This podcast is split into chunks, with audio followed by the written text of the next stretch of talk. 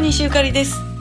えー私はあの東京におってもなかなかこう東京の言葉になかなかなれへんというかトラちゃんとこんだけ喋っててもあんまりあの自分のこう発音といいますか、えー大阪弁あんまり直すつもりがないという感じなんですけど、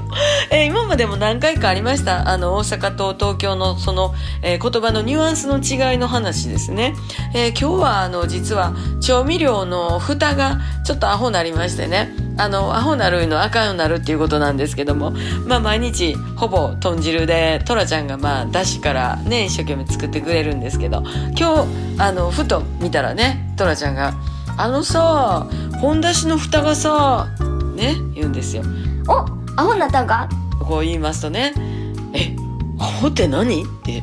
やアホはアホやんか。ね